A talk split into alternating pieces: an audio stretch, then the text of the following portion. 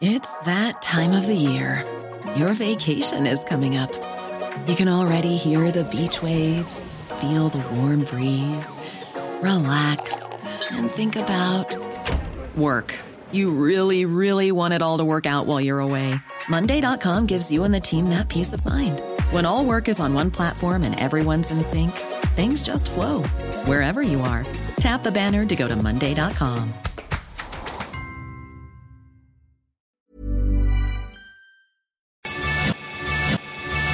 cuento. Tu dosis diaria de noticias. Hola, soy Pau Mendieta y aquí te va tu dosis diaria de noticias. Te lo cuenta, te lo cuento. La que se está armando, nene.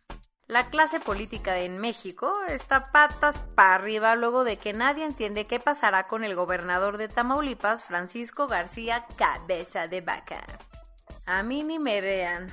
Luego de que el gobernador de, pues, de Tamaulipas, ¿verdad? Francisco Javier García Cabeza de Vaca dijera que la orden de aprehensión que se emitió el miércoles en su contra fue decretada desde Palacio Nacional, el presidente López Obrador le respondió al político panista negando que el caso se trate de una persecución política o que tenga fines electorales. Además, aseguró que él no es hipócrita y no dio ninguna instrucción para ordenar su captura. Los que dieron un revés fueron los diputados locales del Congreso de Tamaulipas, quienes votaron a favor de solicitarle a la Fiscalía de Justicia del Estado que empiece a abrir carpetas de investigación contra todos los servidores públicos que hayan metido su cuchara para conseguir la orden de captura contra el gobierno. Según los diputados tamaulipecos, se vulneró una decisión de la Suprema Corte que establecía que el gobernador podía seguir gozando de su fuero. Pero ahí no paró el tema en el Congreso local. El presidente de la Junta de Coordinación Política de la Cámara de Diputados de Tamaulipas aseguró que no les pasó ni por un segundo la posibilidad de nombrar a un gobernador sustituto. El diputado Gerardo Peña Flores aseguró que son rumores, son rumores, y le pidió a los tamaulipecos que no cunda el pánico, que no punda el cánico, porque los tres poderes del Estado se encuentran fuertes. El que tiene otros datos es el senador Ricardo Monreal quien buscará un acuerdo con todos los partidos políticos para destrabar la crisis que vive Tamaulipas, y si no lo consigue, empezará los trámites necesarios para disolver los poderes del Estado y nombrar a un nuevo gobernador. Y un notición, de esos que da gusto grabar, era justo y necesario. Israel y Hamas acordaron un alto al fuego que entró en vigor durante la madrugada de este viernes. Tras 11 días de mortales enfrentamientos, y con los ojos del mundo puestos sobre el conflicto, el gobierno de Israel y las milicias palestinas de Hamas y la yihad islámica acordaron, amén, un alto al fuego que entró en vigor a las 2 de la mañana de este viernes, tiempo local. La decisión vino después de que el Gabinete de Seguridad de Israel, la instancia top del gobierno para decidir sobre operativos militares, se reunió para discutir la propuesta de mediación que presentó Egipto. El primer anuncio sobre esta tregua lo hizo la oficina del primer ministro israelí Benjamín Netanyahu, del que siempre hablamos, mientras que minutos más tarde uno de los voceros de Hamas salió a confirmar que se había llegado a un acuerdo recíproco simultáneo y sin condiciones. ¿Para qué? Para parar de una buena vez las hostilidades que empezaron el 10 de mayo y dejaron un saldo de 232 palestinos y 12 israelíes muertos. La noticia llega un día después de que Joe Biden le pidiera a Bibi terminar los enfrentamientos inmediatamente. Un juez en Tlanepantla, Estado de México, decidió vincular a proceso a Andrés N. de 72 años, el feminicida serial que fue detenido el miércoles en el municipio de Atizapán de Zaragoza. Las autoridades mexiquenses lo ubicaron en su domicilio, donde encontraron restos óseos, órganos, documentos y pertenencias de sus víctimas. Dios, hay gente muy enferma. Según la información que hay hasta el momento, este sujeto llevaba 20 años secuestrando mujeres para después asesinarlas y enterrarlas en su propia casa. Ayer, en la primera audiencia del caso, el sospechoso dijo que solo quería decir la verdad, así que confesó todos sus crímenes y se declaró culpable. La inteligencia de Nigeria sorprendió al mundo ayer tras anunciar que el líder de Boko Haram podría estar muerto o gravemente herido después de intentar suicidarse. Según los oficiales nigerianos integrantes de la provincia del Estado Islámico en África Occidental, habrían rodeado a Abu Bakr al-Shekau y varios de sus hombres en un ataque ocurrido el miércoles. Para evitar ser capturado y jurar lealtad a este grupo ligado a ISIS, Shekau habría intentado quitarse la vida con una granada o una pistola. La noticia aún no tiene confirmación y no es la primera ocasión que el gobierno de Nigeria anuncia su muerte.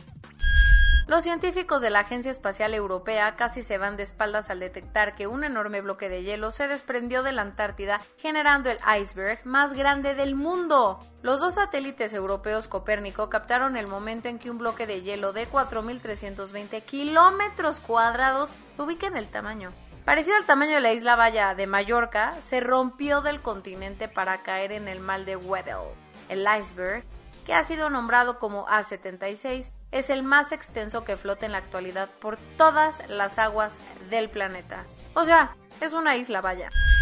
Las letras latinoamericanas están de manteles largos porque la escritora mexicana Valeria Luiselli fue reconocida con el Premio Literario de Dublín por su novela Desierto Sonoro. La Biblioteca Vila de García de Barcelona nominó a Lost Children Archive, como se titula el libro en su versión en inglés, tras considerarlo como la mejor obra literaria del año. El comité de selección reconoció que la obra de Valeria Luiselli empuja los límites de la ficción contemporánea mientras cuenta una historia convincente. Además del prestigio por ganar uno de los concursos más reconocidos en el mundo, el premio viene acompañado de 100 mil euros.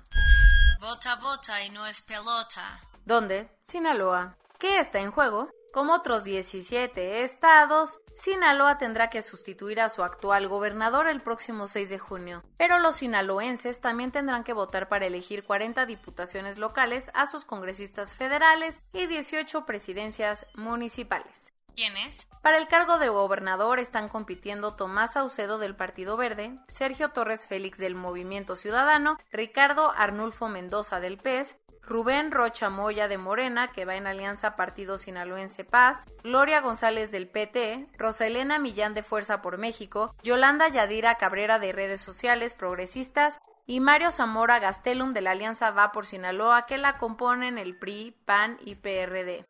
Lo que más ha sonado esta elección se asoleó bajo el sol de Mazatlán, porque luego luego empezó a calentarse con los ataques que recibió la familia de Mario Zamora Gastelum en sus redes sociales. El candidato de la Alianza Va por Sinaloa no lo dudó ni tantito y presentó una denuncia contra Rubén Rochamoya, el candidato de Morena, y contra el presidente del partido sinaloense, a quienes calificó como los principales sospechosos. Pero, días después, ambos candidatos se encontraron en una entrevista y Rocha no dejó de pasar la oportunidad para decir que él no fue, a la vez que condenó los ataques contra la familia Zamora.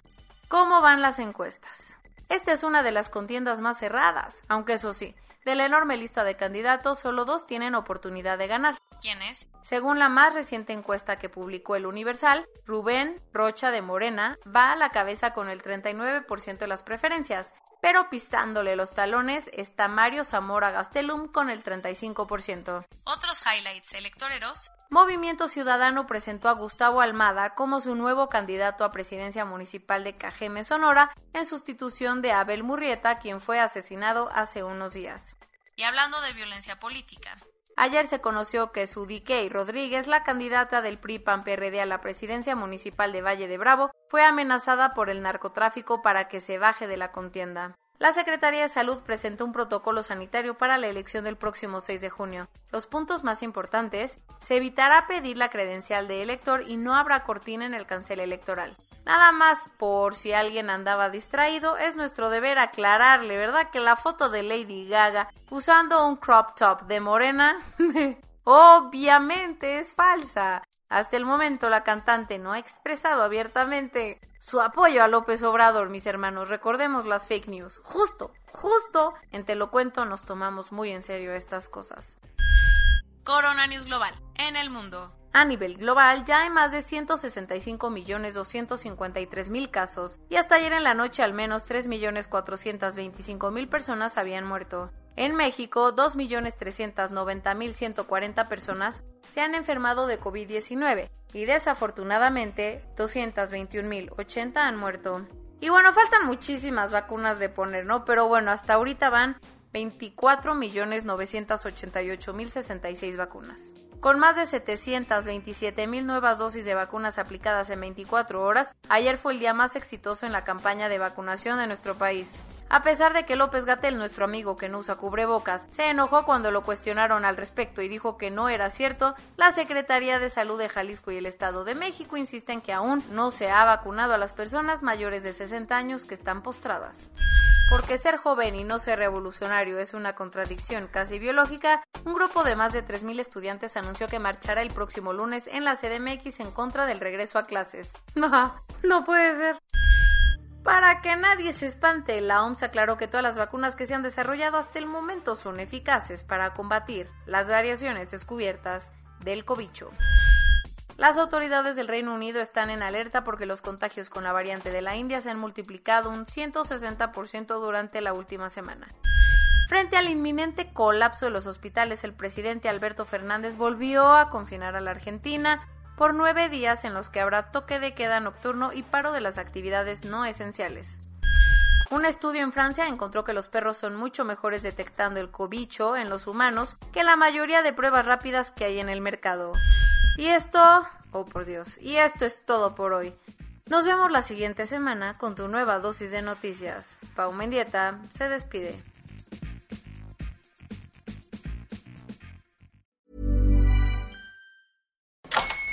Hola, buenos días, mi pana. Buenos días, bienvenido a Sherwin Williams. ¡Ey! ¿Qué onda, compadre? ¿Qué onda? Ya tengo lista la pintura que ordenaste en el ProPlus app. Con más de 6.000 representantes en nuestras tiendas listos para atenderte en tu idioma y beneficios para contratistas que encontrarás en aliadopro.com. En Sherwin Williams somos el aliado del PRO.